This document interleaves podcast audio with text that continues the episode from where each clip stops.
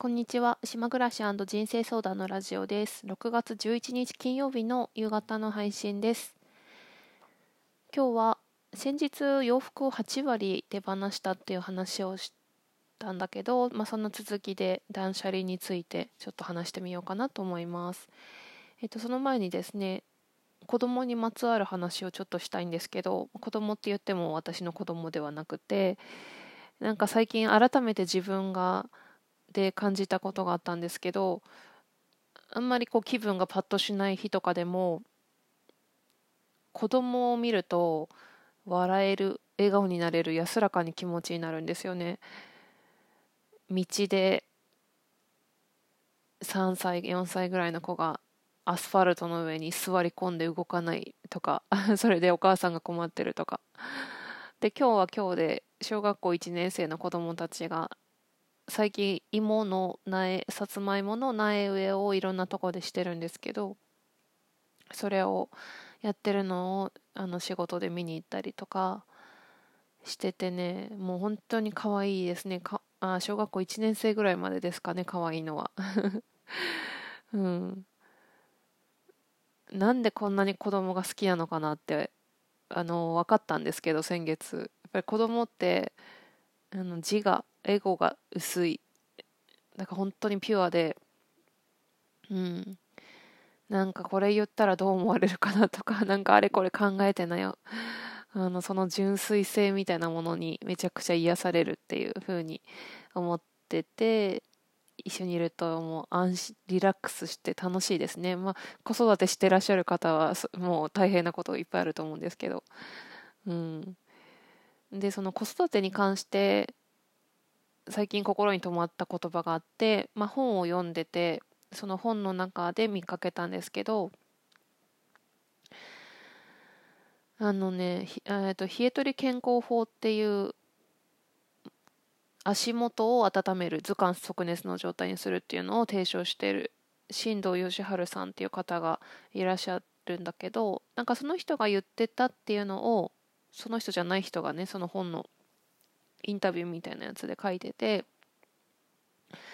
あの子育てで大事なことはなんかまあ子供が何かを例えばなんだろううまいことできたり達成したりした時にあの評価をしたり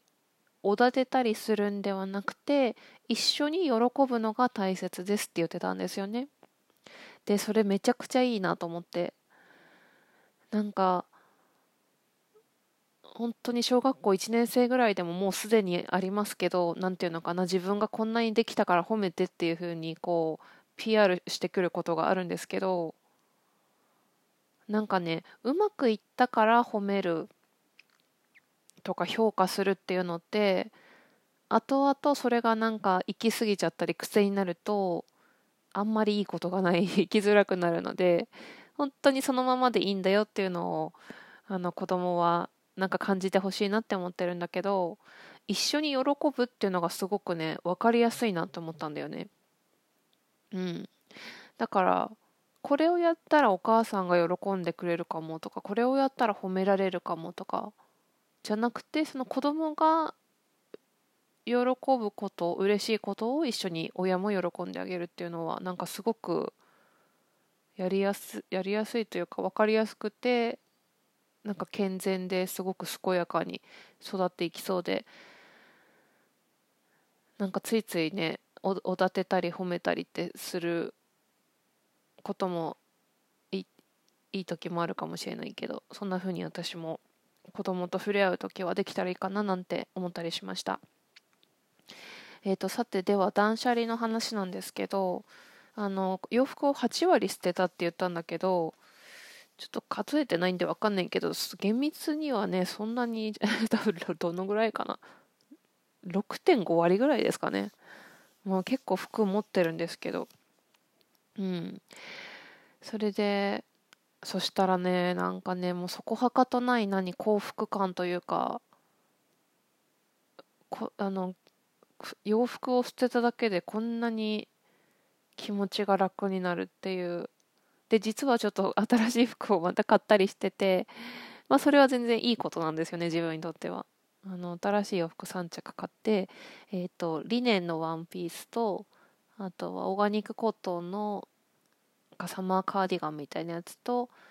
あとまたリネンのブルーのスカートを買ってなんかこの間も天然素材しかなるべく着ないっていう話をしたんだけどなんかねあのー、どうしてこんなに洋服を捨てただけで安心感とか幸せになるんだろうってね。洋服に限らず何でもそうだけど感じてたわけですけど。でたまたま昨日ねあの夕方夜寝る前にえーと、私がゴールデンウィークに読んでた「暮らしのおへそ」っていう雑誌のボリューム30で去年の9月に出たバージョンのやつなんですけどそれをたまたまパラパラって見てたらねちょうどタイミングよく自分のことを私のことを話してる人がいて私のことっていうか私の今回みたいな話をしててえっとね、山下秀子さんっていう方で、あの、断捨離という社団法人の代表の方で、断捨離っていうのは山下さんが商標登録個人で知ってらっしゃるみたいなんですよね、その言葉自体を。で、なんか言葉がさ、めちゃくちゃ流行っちゃったから、なんかすごい、なんか、あれなんだ、あれなんだけどさ、あの、あれ、あのね、もう断捨離ってていう言葉自体は、もともとはなんかヨガのなんかね、ヨガの考え方で、あの、沖正弘さんっていう方が提唱した思想で、ヨガの断行、写経、あ、違う違う、断行、写行、利行っていう、断、写、利っていう、なんかそういう哲学から生まれた言葉なんですって。それで、でそれがまあ略して断捨離になってその山下さん山下秀子さんが広めたらしいんだけどどうして自分私が服を捨てて幸せなのかっていうことをこの人が言ってたんだけどやっぱりねこう手放すということはね執着を話すっていうことでもあるなっていうことが言ってあってそうだよねって思った。ちょっとこの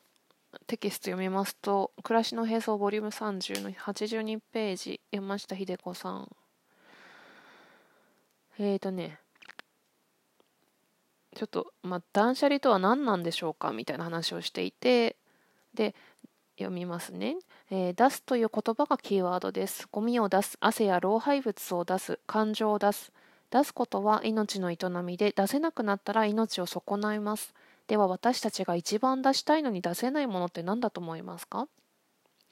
それは本音を出すということです。私たちの生活では出すことには全て制限がかかっています。ゴミを出すには曜日や時間が決まっているし、どこででも涙を流したり怒りを爆発させるわけにはいかない。でも誰もこの制限の中にいることに気づかない。断捨離はまずこの制限から離れ本当に出したいものを出すということです。出すためには入ってくるものを一旦止めなくてはいけません。それが断捨離の断の意味。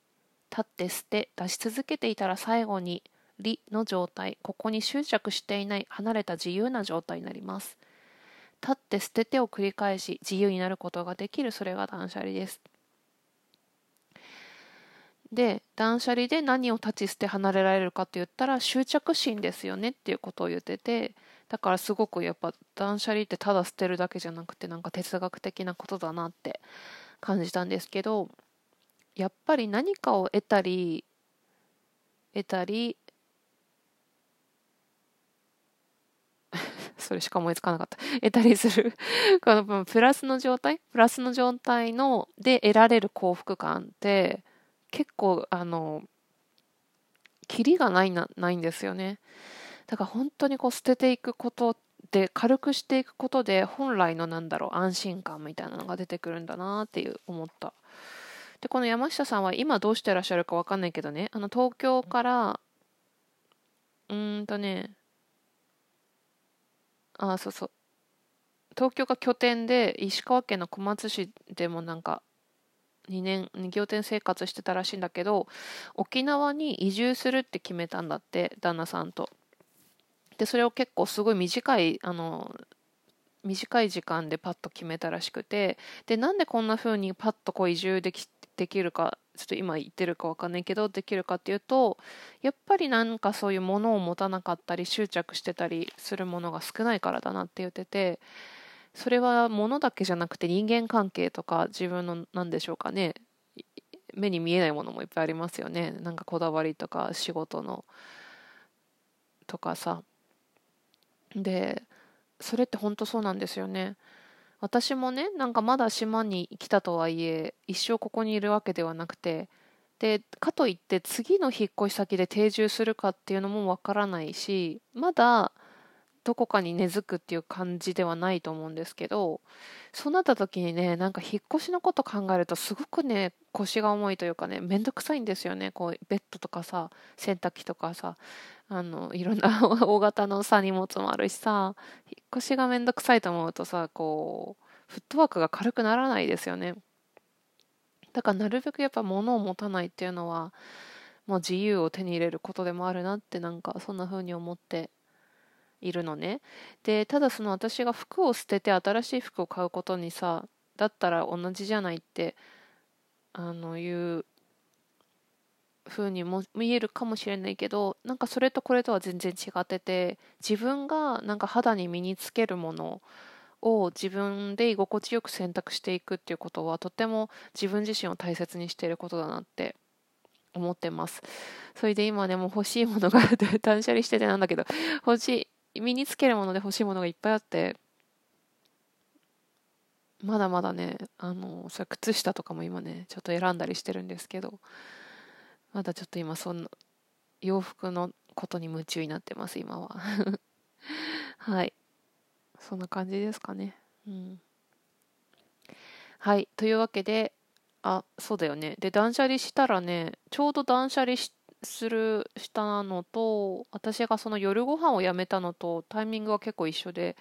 6月2日から夜ご飯をやめてまだね10日とかだからちょっとずっとどどうなるか分かんないけど夜ご飯を野菜スムージーにしてるんですよね固形物を食べないで